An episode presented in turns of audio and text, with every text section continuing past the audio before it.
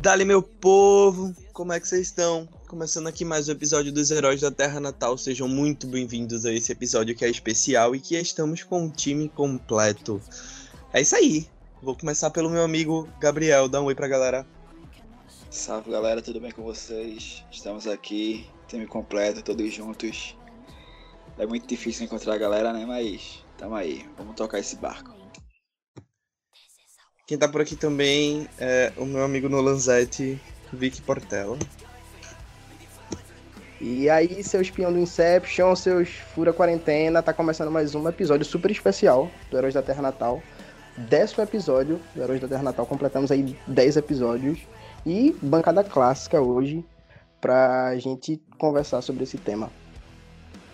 E por último, mas não menos importante, nosso amigo de sempre, Zé Roberto. Fala Diego, fala Vitor, fala galera, fala Gabriel também. Hoje a gente vai provar aí que, por incrível que pareça, o primeiro semestre da cultura pop foi movimentado. Vamos lá.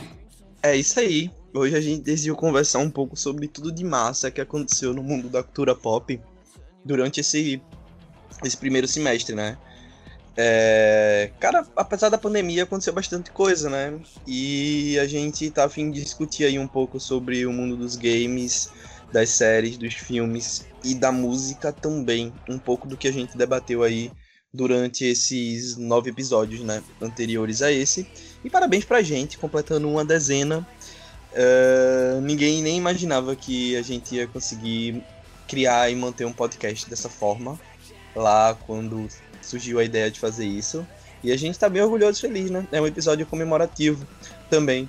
Mas e aí, vamos começar falando o que? Janeiro, fevereiro, o que que marcou o mundo pop nesse ano muito louco? Qual, qual é a primeira coisa que, que aconteceu na cultura pop no ano de 2020? Vamos falar eu, daquela série, a né? Tava, a gente até tava conversando em off sobre isso e, tipo, eu creio que tenha sido o La Casa de Papel. Por mais que eu não curta a série, mas eu sei que alguns de vocês aí assistem. Mas deve ter sido a primeira coisa que bombou, assim, em 2020, né? Eu não terminei a série, porque nunca tem fim. Era para acabar na primeira temporada, mas foram rendendo, enchendo linguiça e eu cansei, porque rende muito, é pior que novela mexicana.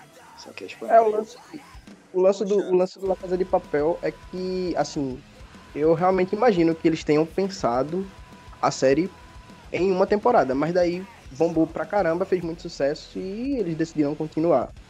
Isso, isso. É, tem até um documentário, né, que saiu junto com o, o, a temporada nova no início do ano. É, eu gosto da Casa do Papel, eu acho que é uma série que fura bolha, é uma série que minha mãe e minha avó gostam e eu não tenho por que dizer que eu não gosto, acho que é um marco também pra cultura pop. E eu não sei se o filme da Arlequina saiu primeiro que, que o La Casa de Papel, então eu não consigo dizer aí também qual foi a, o primeiro grande evento da cultura pop no ano. Mas eu queria deixar registrado que eu gostei muito de ambos, né? Eu sou suspeito para falar sobre a DC, mas eu curti o filme da Arlequina, curti La Casa de Papel acho que consigo gostar. E isso aí que vocês estão falando que é chato, vocês estão confundindo com outra série chamada The Walking Dead. Hum, The Walking Dead foi bom até, até, até certa temporada. Acho que até, até a sétima, até a oitava. Até, a, até o momento em que o Negan chega, The Walking Dead é legal, mas da, daquilo pra frente realmente não rola de assistir, tá ligado? Cara, para, eu vi até o, o Midley. aí. Eu vi até o Midley Season que o filho lá do Rick, ele é mordido, tá ligado? Alerta de spoiler, que já foi dado. Eu vi até essa parte aí. E depois, tipo, eu fiquei, cara, eu não quero saber se ele morreu, se ele não morreu. E foda-se, e não vi mais. Só é, sei que ele foi mordido. Chega um momento que você já não se importa mais com ninguém. Até o próprio o personagem, o, o, ator que interpreta o Rick, o, o Rick, que tipo era o personagem principal da série, já largou e já deve estar tá fazendo outros projetos já. Mas confesso que foi muito bom The Walking Dead até, até esse momento foi, que eu falei. Foi o primeiro, assim, né? Foi a, a, minha introdução, né? Na época eu tava fazendo computação gráfica.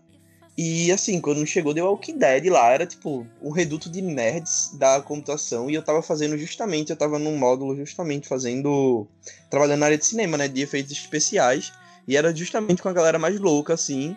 Porque The Walking Dead chegou e a maquiagem e todo o roteiro e tudo adaptado ali, veio de um HQ também.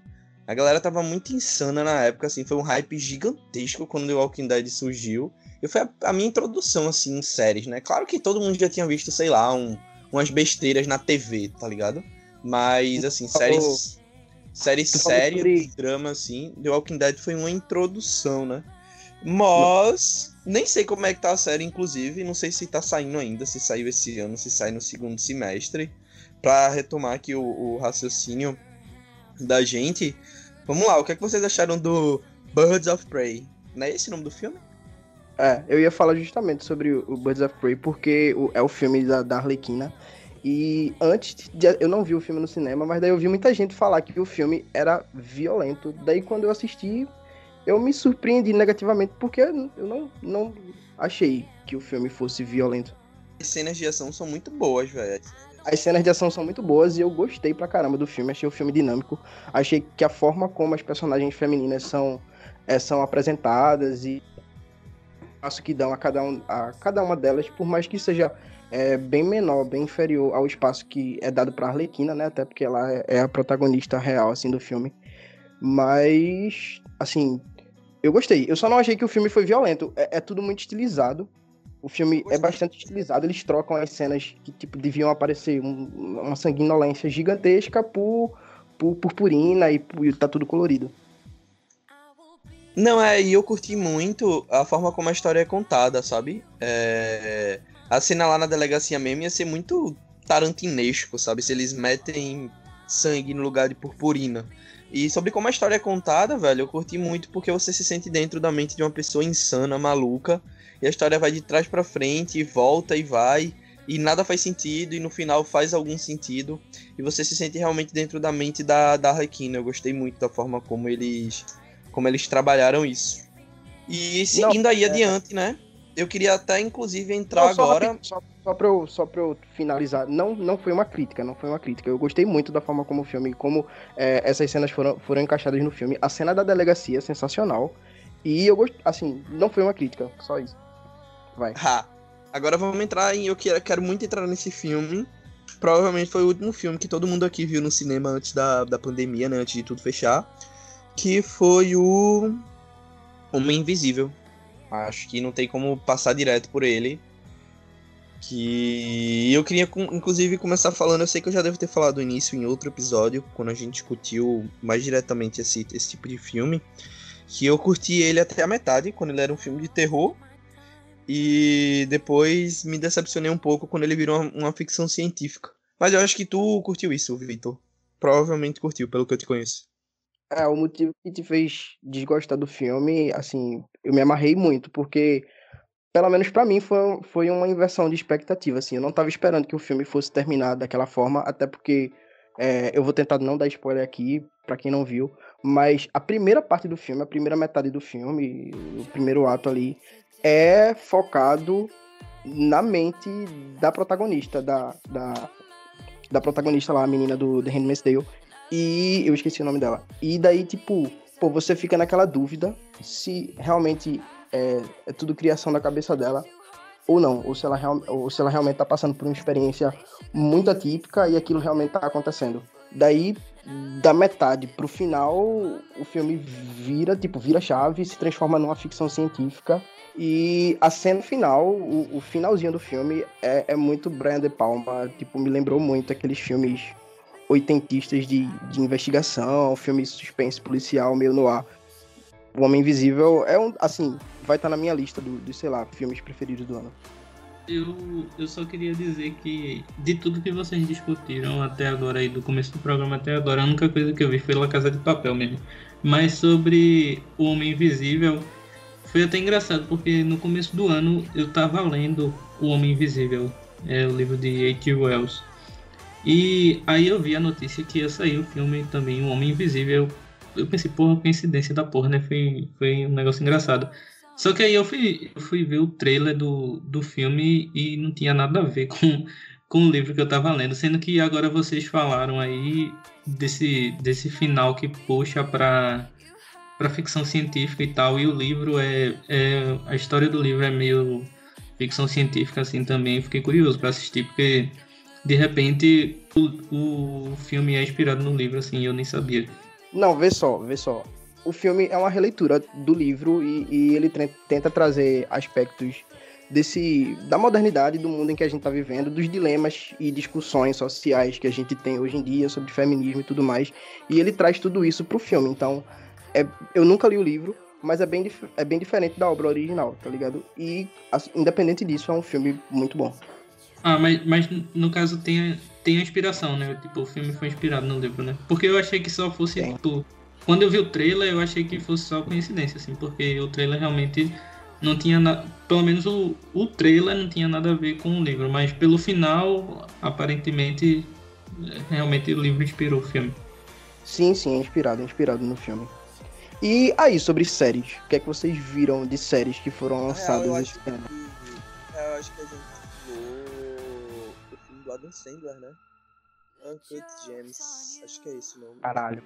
Uncut Gems foi genial. Sim, Uncut Gems eu acho que foi o melhor filme até agora que eu vi no ano. E é, é, o tipo de filme que eu imagino que vai, assim, é, com o tempo, ele, ele vai inspirar novos diretores e, e vai fazer com que, com que o pessoal que, que faz cinema é, comece a, visual, a visualizar as coisas sobre outros ângulos, porque o filme é inovador pra caramba. A, a, a, a forma como, como o, o roteiro é, leva e, e, e, como a trama vai, vai, vai, vai evoluindo no filme é algo muito diferente. É estressante. É, é estressante você assistir aquele filme. Não, é, você... é, isso mesmo. Foi mal te interromper. Mas é isso mesmo, de, de ser estressante. E eu lembro que eu vi esse filme, foi na segunda-feira de carnaval. Eu tinha ido no Recife Antigo, tinha bebido e tal.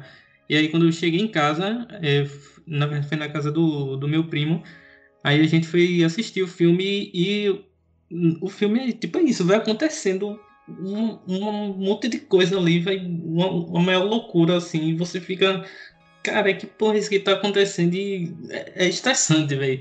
O cara nunca faz a coisa certa, o cara tá sempre sempre tem a oportunidade de fazer a coisa certa, o cara vai lá e faz uma besteira e tal, e porra, é, é, é isso aí que Vitor falou, velho. Você se estressa assim, mas o filme é muito bom. E eu não, eu não assim, sabia que Adam Sandler realmente era um atosaço, assim, porque, tipo, ele já tinha feito aquele filme lá com o Paul Thomas Anderson, o Embriagado de Amor, que todo mundo fala muito bem dele, da, da atuação dele, mas eu nunca assisti. E, caramba, ele no Uncut James realmente tá sensacional, velho. Cara, eu gosto do Adam Sandler, eu só... Eu, na verdade, eu gosto muito dessa galera que é acostumada a fazer comédia, eles sempre surpreendem quando fazem outra coisa. Vire Jim Carrey, né, que eu acho que pra mim assim, é o maior ator de todos os tempos. É, ia sair um filme com. É, é como se fosse um, um derivado do, da franquia dos Jogos Mortais. Eu acho que é Espiral. E quem vai. Quem vai. Quem tá, quem tá no caso, à frente da, da, da franquia é aquele Chris Rock. Que também é um cara da comédia e tá fazendo um papel super sério. Tô curioso pra ver. Só, só aproveitando aí. Só aproveitando aí, pegando esse gancho que a gente começou a falar de Uncle James para dizer que, tipo, a, a pandemia acabou acelerando um processo que estava acontecendo aí nos últimos anos, que foi. Eu, eu acredito que os principais filmes que foram lançados esse ano até o momento, os que foram mais comentados e tal, a gente até falou de, de Aves de Rapina e O Homem Invisível no começo aí, mas eu acho que o que, o que chamou a atenção da galera mesmo nesse primeiro semestre em relação ao filme foi o que foi lançado em streaming, né? Sim, sim, com certeza. o filme lá com o Thor, aquele O Resgate que saiu há pouco tempo na Netflix, fez muito barulho. Os filmes que. O Poço da Netflix. O Poço, foi, o Poço eu acho que foi em relação a filme. Eu acho que foi o que. O Poço e Milagre da Sala 7 também, que é da Netflix, eu acho que foi o que mais. que chamou. que gerou mais. Engajamento. Acho, no, no, começo do, no começo do ano, né? Sim, furou a bolha. Gostei dessa Sim. palavra, gostei desse termo, furou a bolha. O nome do episódio poderia Outra ser furou coisa... Outra coisa que furou a bolha foi o. Eu não sou um dos caras que curte é, games e tal, mas não teve como você não ouvir falar sobre The Last of Us agora nessas últimas semanas, velho.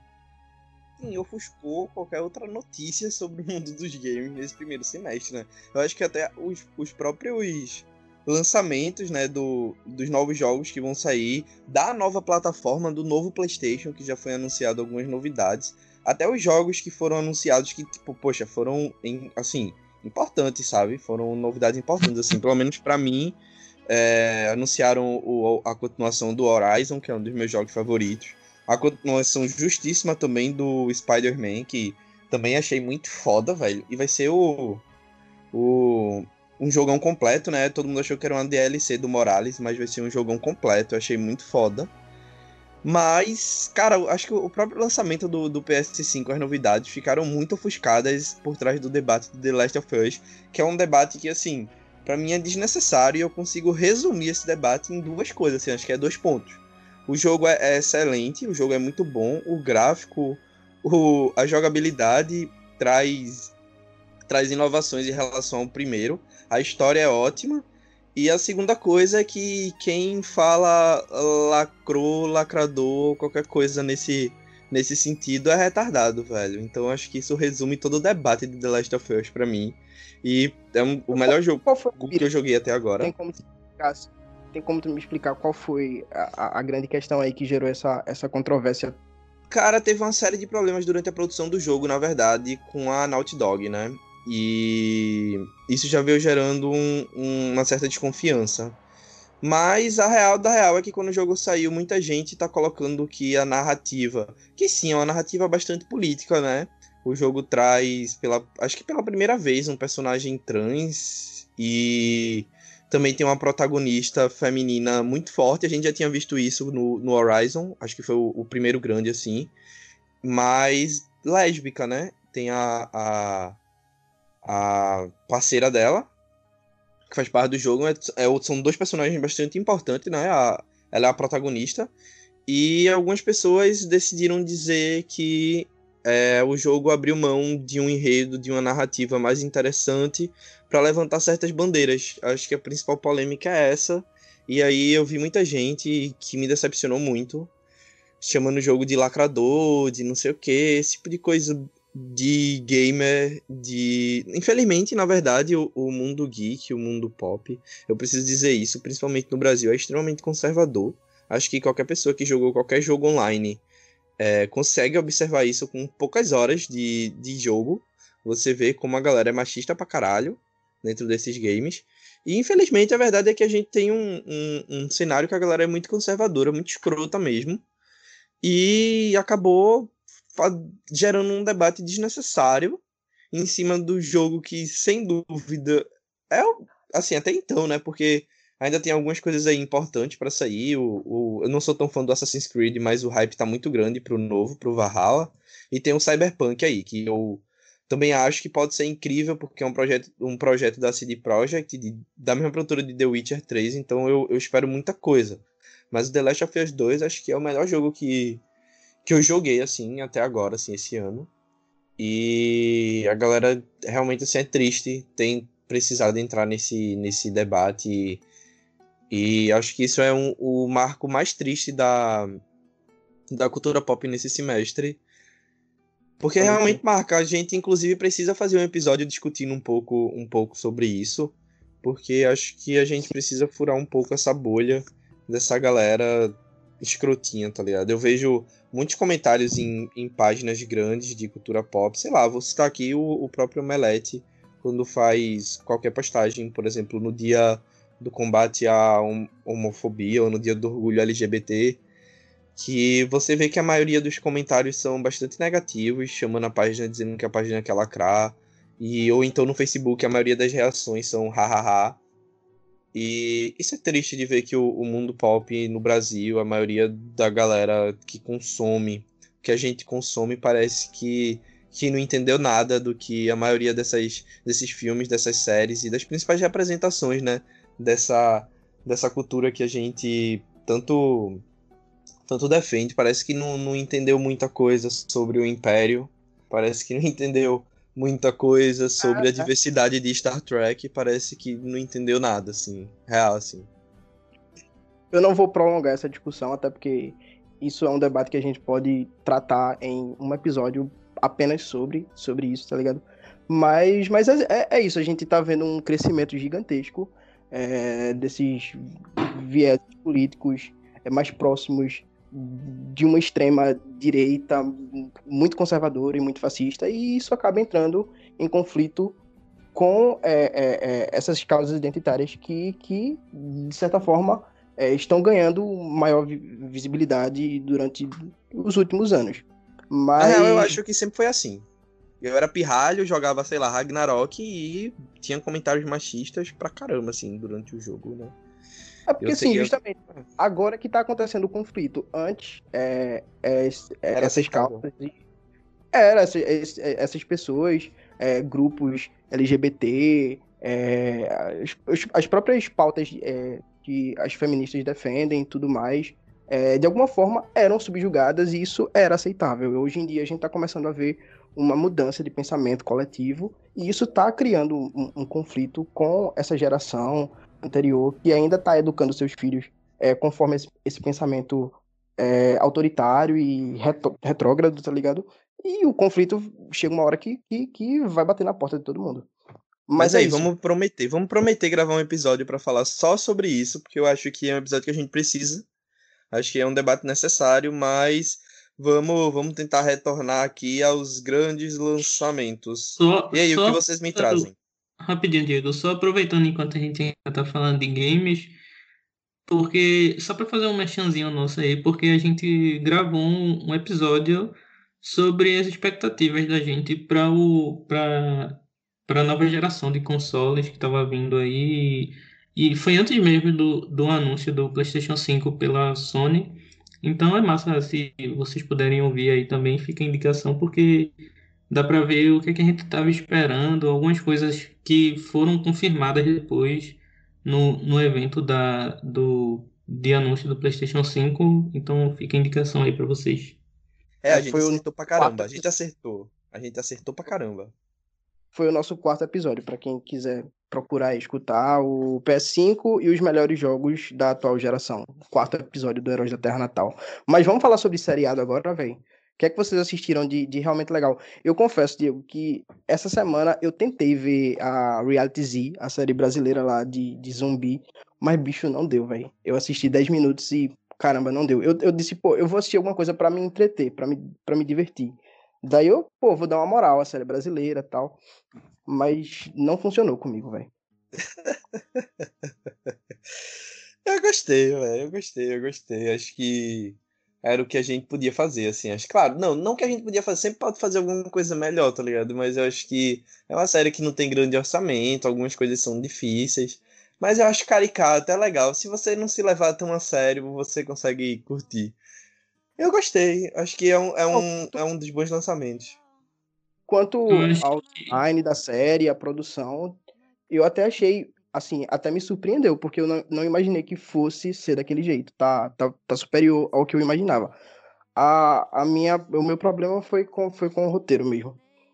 E, a, a, tipo, pô, eu imaginava outro tipo de reality show, tá ligado? Porque aquela série é um derivado, é um derivado não, mas é uma versão brasileira de uma série que foi é, criada pelo carinha lá do, do Black Mirror, pô, o Charlie Brooker. Ele criou a, a Dead Set, que é a versão original, no caso, da Reality Z aqui do Brasil. E eu tento que gente, eu imagino que a gente tentou de alguma forma emular o que foi feito por ele, mas não deu tão certo assim. Pelo menos, é, pelo que eu vi, é como se quem tivesse ali, quem tava fazendo a série, não entendia muito bem de filme, filme de zumbi, não entendia muito bem das duas coisas. É, sobre séries nesse primeiro semestre, eu acho que além de Dark, que foi para mim em relação às séries a melhor coisa que eu vi no primeiro semestre, a gente também gravou um episódio aí, foi o último antes desse que vocês estão ouvindo, vão lá escutar. Mas outra coisa que eu assisti que eu gostei muito, assim, eu nem sei se entrou no radar de vocês, se, se é do tipo de coisa que vocês gostam de, de ouvir, vocês que estão gravando aqui o episódio, foi Sex Education. É, no, logo no comecinho do ano, acho que foi em fevereiro, saiu a segunda temporada. Eu ainda não tinha assistido, então eu vim em sequência, assim, primeira e segunda, é um negócio bem, tipo, entre aspas, leves, assim, porque de certa forma eles abordam temas muito importantes e tem discussões bem bacanas, assim. Mas foi bem legal, não sei se vocês viram, alguém viu? Sim, sim, eu acompanhei eles, uma série muito massa mesmo. Aborda que é tabu pra muitos, tá ligado? E aborda de uma forma divertida que dá pra todo mundo entender e quebrar esses tabus. E outro lançamento muito massa também que teve, acho que foi em fevereiro também, foi de Better Call Saul, a quinta temporada. Eu, eu nem cheguei a terminar, porque assim, quando começou a sair, ele tava saindo por semana, né? Um episódio por semana, e eu comecei acompanhando um episódio por semana, sendo que esse, esse tipo de acompanhamento não tá dando mais para mim, não. Eu só tô conseguindo assistir as séries agora quando quando sai a temporada completa para assistir maratonando. Então eu cheguei até ver cinco episódios, eu acho, e aí eu decidi esperar para quando saísse tudo e acabou que fui passando outras coisas na frente e eu acabei nem vendo, mas eu acho que Vitor estava comentando recentemente que ele estava assistindo e estava gostando muito. Até onde eu vi, eu estava curtindo muito mesmo, eu só parei de ver por causa do, disso de eu quis esperar sair a temporada completa e eu vou, assim que eu tiver a oportunidade eu vou ver, porque eu tava gostando muito. Vitor pode comentar um pouquinho mais aí do, do que ele viu. Não, essa temporada de Better Call Saul foi a, a, a convergência, assim, tudo que a gente tava esperando acontecer. Mas primeiro eu tenho que falar que eu é, fazia tempo que eu não tinha o costume de assistir séries freneticamente, como em algum momento da minha vida isso já aconteceu, tá ligado? Eu assistia, tava assistindo uma série de, de forma muito esporádica, assim, uma outra com bastante preguiça, tava dando mais prioridade a filmes e tentando assistir o máximo de filmes que eu podia no tempo livre que eu tinha. Mas daí o hype de Dark me fez voltar a assistir Dark, tá ligado? Aí eu revi a primeira temporada de Dark, tô, porque eu não, não tinha terminado a, a primeira, revi a primeira, comecei a segunda, e daí eu disse, não, velho, eu preciso voltar a assistir Better Call Saul. Mas eu não lembrava dos eventos e dos acontecimentos que tinham, que tinham rolado na quarta. Daí eu revi a quarta e porra, tipo, pá, explodiu minha cabeça. De novo, né? Porque eu gosto.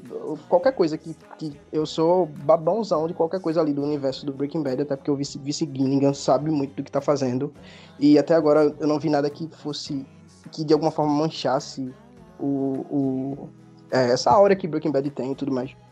Mas daí, essa quinta temporada de Breaking Bad foi o momento em que a gente viu o, o Jim McGill realmente entrar e começar a ser o personagem que a gente conhece ele em Breaking Bad. A junção dele lá com, com o Inácio, o Inácio, o Inácio Varga, ele já, já teve contato, mas com essa adição desse vilão que, porra, caramba, eu gostei pra caramba do Lalo Salamanca. E tu, tu, tu lembra, Zé, do Lalo Salamanca? Lembro, lembro. Ele, ele já aparecia já na quarta temporada, já ele, eu acho que ele entra na quarta temporada, né? E, e na quinta ele aparece novamente. Sim, sim. E, assim, é, um dos pontos altos, uma das virtudes de Better Call Saul, pelo menos na minha visão, é não tentar copiar Breaking Bad, tá ligado? Porque Breaking Bad era muito focado no, no relacionamento e ali entre Jesse e Walt. E Better Call de certa forma, faz isso, mas de outro ângulo, sobre outro prisma. Porque daí a gente tava acompanhando até o final da quarta temporada é, os acontecimentos em relação a, ao que estava acontecendo com Mike, que também é outro personagem icônico do universo Breaking Bad, e os acontecimentos com o próprio Saul Goodman, com, com o Jimmy. E daí nessa última temporada, que saiu agora quinta, no caso, tudo isso convergiu para uma coisa só e, porra, tá foda. E, e, uma coisa que a galera reclamava, assim, que a galera criticava no, no começo de, de Better Call Saul era a questão do ritmo, né? Que em relação a Breaking Bad é, era um ritmo mais lento e tal. E eu acho que nessas duas últimas temporadas, eu acho que isso não existe mais. A, a série, o ritmo da série andou completamente assim. E, Meu amigo. E, e, outra, e outra coisa que eu acho massa assim também é que eles inserem os personagens que já faziam parte de Breaking Bad mas eles não usam isso somente como fanservice, tá ligado? É até uma coisa que, que o, os produtores da série falam, que até se comentou recentemente também, que provavelmente no, na próxima temporada deve aparecer Walter e Jesse.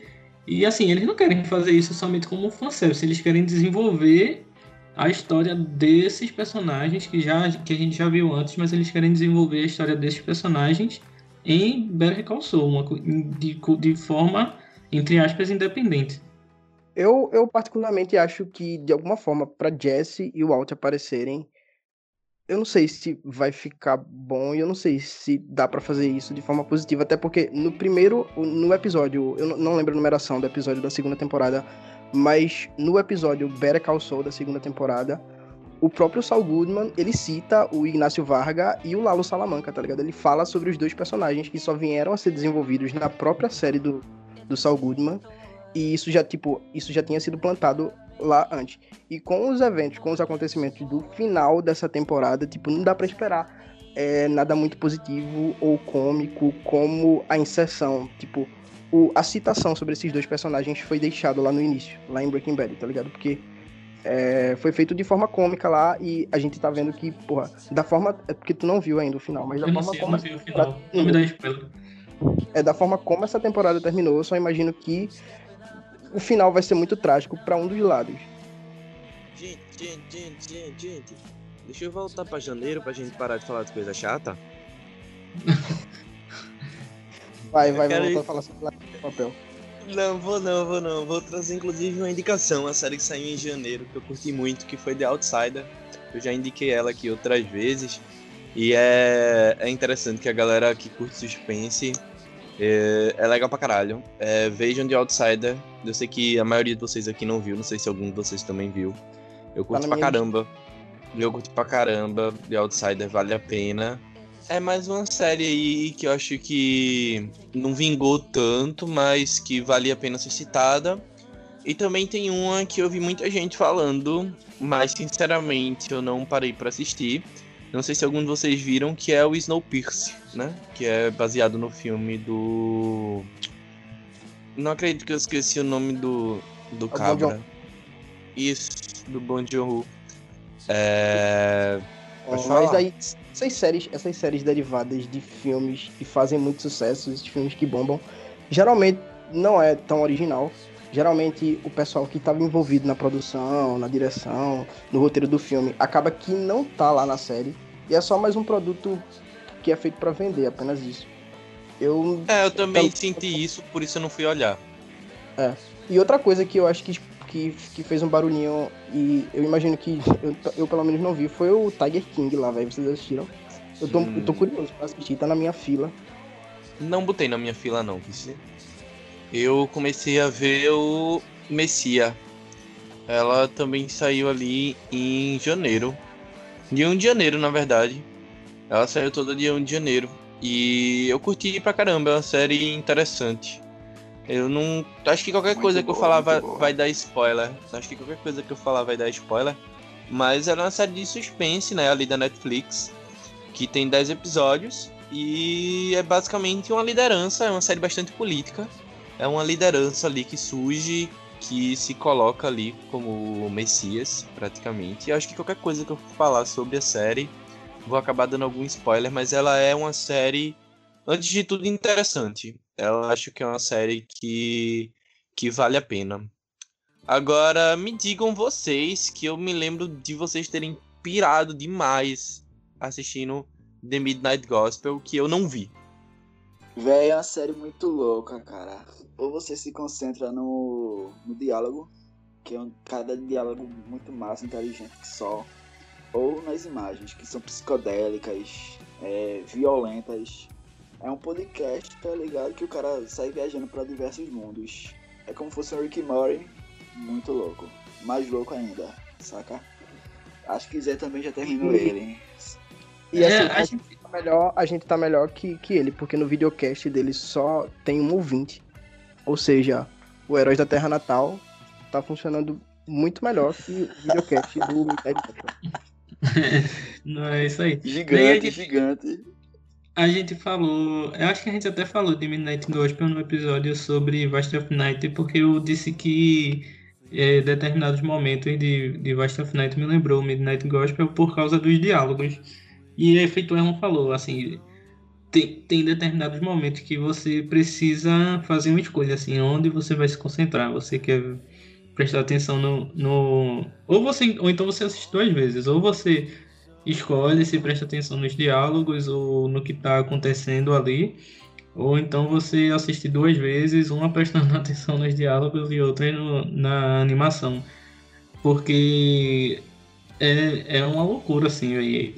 Os diálogos que acontecem ali são muito muito bons, assim, coisas muito importantes, assim, coisas de que vai explodir a, a cabeça da pessoa de pensar. É, é uma série. É uma série de episódios curtos, assim, são 20 e poucos minutos, mas não é série pra você maratonar, tá ligado? Você tem que assistir um episódio e ficar refletindo sobre aquele episódio o resto do dia inteiro, assim.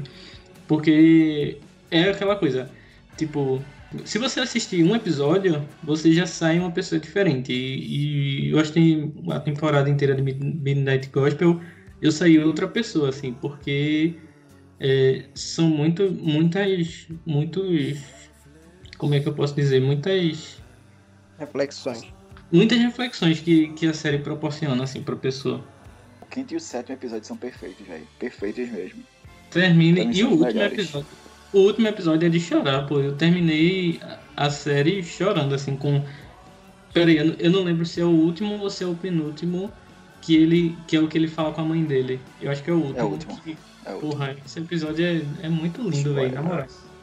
Não, e lá no primeiro, a, a, discussão que ele, que ele tem sobre, sobre drogas e sobre, tipo, não, são só. a gente ingere substâncias no nosso corpo o tempo todo. E a gente, em algum momento, a sociedade determinou o que é que é legal, o que é que é moral e o que é que não, tá ligado? Isso não. não, não é, esse, essa fomentação desse pensamento não foi baseado no que, no que a gente consome e, e no que é saudável pra gente ou que não é. é são baseados em, em aspectos é, morais que, que, de certa forma, acabam que não tem tanta. tanta é, que não funcionam na prática. Tá e que são muito controversas, né? Sim, sim. Nesse mesmo episódio também fala sobre a morte, tá ligado? Que a, a aceitação da morte e tudo mais. Eu acho que a série inteira, a série inteira é, é sobre a aceitação da morte. A série inteira, a série inteira vai, vai tocando nesse assunto sobre morte, sobre é, sobre é, aceitação de morte mesmo assim, tal é, é muito bom, velho. Assim, é, não dá para explicar, não dá para falar muito sem sem estragar a experiência das pessoas. Então assistam. Curtinho, oito episódios, cada episódio 20 minutos. É só aquela coisa de não dar para assistir tudo de uma vez. Você vai ter que ver, pelo menos, acho que no mínimo dois por dia. Eu, eu, eu ficava vendo um só por dia, porque você tem que refletir sobre o que você assistiu.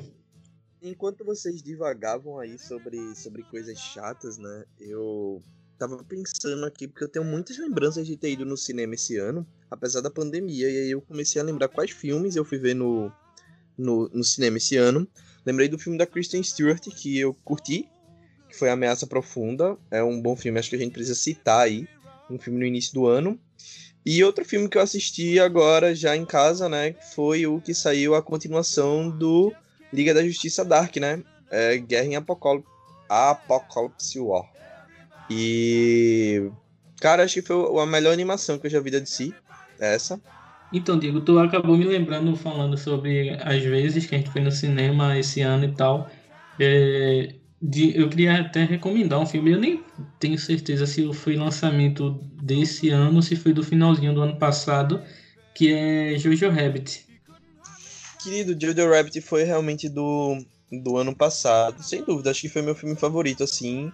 Junto com. Era um dos filmes que eu, que eu tava torcendo no Oscar, ganhou o melhor roteiro adaptado, sim. Sim, e foi, foi engraçado porque eu esse foi logo no começo do ano que eu, que eu vi esse filme e eu fui no cinema assistir 1917, que, que também era a minha torcida. Que era também concorreu ao Oscar, era um dos favoritos. E aí eu assisti o filme. Vocês, vocês estavam torcendo para algum filme que não era Parasita? É sério? Não, eu tava torcendo por Parasita. Eu, eu, eu estava torcendo por 1917. Eu sinto muito, mas 1917 é uma das melhores coisas que eu assisti. Tudo bem, entendo todo o contexto de Parasita e toda a necessidade da academia precisar. 1917 é, é tipo a Apple do cinema, tá ligado? É, é, é, é tipo é estilização ao máximo, visual, gráfico, mas daí o conteúdo em si. Sim. Foda-se, é, eu é achei mais- lindo. tá ligado? Foda-se, é E- lindo e, pra tipo, caralho. E tipo, eu, eu fui assistir 1917, eu gostei do filme, por isso que o Vitor falou, o filme tecnicamente é muito bom. Apesar de, de eu achar de ser, que é mais do mesmo ali dos filmes de guerra e tal, mas o filme é bom, a gente tem que reconhecer. Sendo que no mesmo dia, e aí a gente foi assistir no mesmo dia Jojo Rabbit, e, porra, a expectativa que eu tinha com 1917, Jojo Rabbit superou, tá ligado? Eu fui assistir dando nada pelo filme e eu gostei pra caralho, velho. Filme do caramba, podem ver Jojo. Rabbit é Jojo Rabbit, mas, mas, mas, mas, porém, todavia, eu também vi é, 1917 esse ano, né? E. Cara, é porque eu acabei não colocando esses filmes pra discussão, porque eles foram debatidos já bastante, assim, no Oscar. Por causa do Oscar, né? Mas sim, eu entendo todo o contexto de Parasita, mas minha torcida realmente era por, por 1917. O lançamento dele foi em janeiro desse ano, inclusive. E já que a gente tá falando do primeiro semestre, não tinha como deixar passar essa maravilha. Vou assistir ele de novo agora, quando a gente terminar de gravar esse episódio, que deu uma, E o engraçado, um calorzinho no coração. o engraçado é que até um tempo atrás ninguém conhecia o tal do Taika Waititi e, tipo, o cara já tá no Oscar. Mas já que vocês falaram sobre é, filmes do ano passado, eu vou trazer um- uma mençãozinha hon- honrosa de uma série que eu tô assistindo e é do ano passado. É Too Old to Die Young, é uma série do Nicholas Winding o cara que dirigiu Drive, que dirigiu Demônio do Neon. Porra, é, é muito foda. Se você tá querendo ver algo com designer de produção é, perfeito, uma fotografia perfeita, é, de forma que você nunca viu antes, assista essa série. Sabe o que tá faltando a gente falar que a gente ainda não conversou um pouco? Sobre o Música. universo da música, né, véi? Sim. E aí, o que é que vocês estão ouvindo de bom? Grandes acontecimentos do mundo da música pop em 2020, primeiro semestre. Parasite velho. que, sim, que saiu sim. demais. Além do, além do disco da Lady Gaga, eu acho que o, o, véi, o Bring the Horizon, quando rolar o próximo Rock in Rio, certeza que eles vão estar no line-up, velho. Eles cresceram absurdamente, assim, nos últimos anos. Eu, eu falei, eu tem tempo que eu venho falando, ela, ela vem me, Gabriel vem me repreendendo que Bring Me The Horizon atualmente é a maior banda de rock do mundo, velho. Caramba, eu não sei. Eu não sei, porque tem tanta. Tem, tem, tem uma galera ali que tá naquele universo meio hipster, independente, tipo, Tame Impala gigantesco. O Arctic Monkeys eu também considero que. Eu, eu ainda não, não entendo o fato do Arctic Monkeys não ter entrado num line-up de um Rock in Rio, ainda tá ali no, no vortex do, do Lula Palusa. Mas, porra, é, o Bring the Horizon entendeu como é, como é que você. Assim, pra uma banda de rock, como é que você deve fazer música em 2020, tá ligado? Sim, é isso. É um crescimento Eu- grande deles, mas não é pra. Como o Zé diz, não é a melhor banda de rock atual. Eu não, tenho mas é um uma- eu tenho uma- gigantesco. Eu tenho uma indicação muito boa, inclusive, de um disco que saiu esse ano, chamado Adeus 2019. Saiu logo em janeirozinho, ali no início do ano. Uma banda muito boa chamada Viena. Escutem. Já escutei, já. Já escutei, recomendo esse aí também, muito bom. E aí, Diego, como é que tá a Viena? Cara, a gente tá. Vai produzir um disco novo, né? A gente vai lançar. A gente aí. A brigazinha de marketing, né? Com as plataformas, com a distribuidora.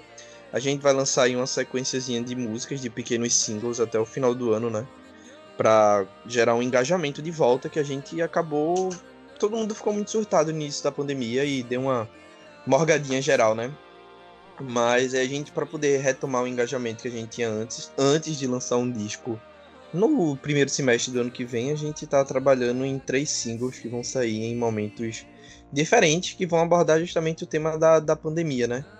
E a gente pode falar sobre eles em um outro episódio, discutindo novamente músicas do cenário pernambucano, que é um dos nossos melhores episódios, inclusive. Para quem não ouviu, escutem. E é isso, galera. Vamos entrando nas considerações finais, porque esse episódio já está gigantesco. Alguém quer colocar mais alguma coisa? Sim, sim. Só Brooklyn Nine-Nine saiu a sétima temporada. Brooklyn Nine-Nine, anotado. Recomendar É? o disco do Stroke. Do Des, é, dos Strokes. Disco do caralho. Eu recomendei, recomendei pra Zé assim que saiu.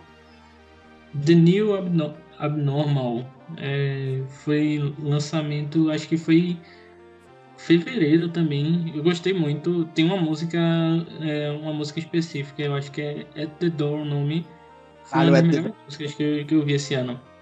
É The Door, com certeza, foi a melhor música que eu escutei esse ano. É The Door é linda, é linda, é linda, velho.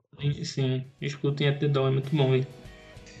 E Então, E só Sim. falando de, de outros lançamentos aí, Vitor já falou de Lady Gaga, que lançou Chromatica. É bom também, muito bom. Lady Gaga voltando aí à música pop depois de anos. E falando em música pop também, Dua Lipa lançou Future Nostalgia, acho que foi em março também. Gostei muito. E a Fresno lançou música essa semana também. é claro que tinha que falar da Fresno. Ei, mas essa música da Fresno é, é muito boa mesmo. Essa música Eu- da Fresno nova é incrível. Eu gosto muito de Fever Tree Tree Tree, velho. Qual é a música da Fresno que não é boa? Sei lá, Goodbye. Bye. Goodbye. Goodbye pra esse episódio aí depois dessa. E aí, terminando mais um episódio, décimo episódio do Heróis da Terra Natal. Eu não É queria isso. dizer goodbye, mas goodbye. Mas goodbye.